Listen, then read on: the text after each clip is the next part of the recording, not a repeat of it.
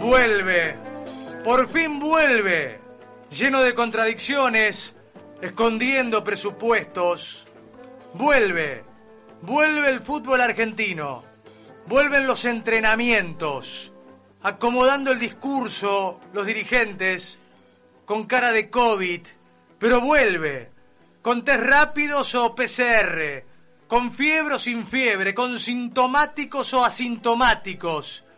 Vuelve, con incorporaciones o planteles pobres, con burbujas sanitarias o en grupo, con peleas por las migajas del pan duro, pero vuelve con fase 4 sin fase 4 en todo el país para desacreditar al mismo presidente del AFA.